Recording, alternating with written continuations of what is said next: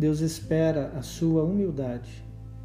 Nós lemos em 1 Pedro, capítulo 5, versículo 6, o seguinte: Humilhai-vos, pois, debaixo da poderosa mão de Deus, para que vos exalte a seu tempo.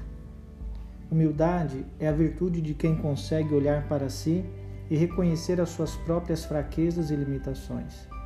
É o oposto da soberba, altivez, orgulho, arrogância e presunção. O próprio Jesus nos deu exemplo de humildade. Mesmo sendo Deus, Jesus foi torturado e padeceu em uma cruz como uma ovelha muda no matadouro.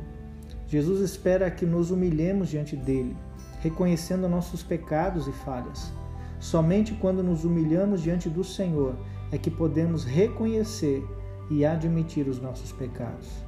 Humildade não é sinal de fraqueza, mas é a consequência do nosso temor a Deus. Bem-aventurado aqueles que se humilham, porque um dia eles serão exaltados.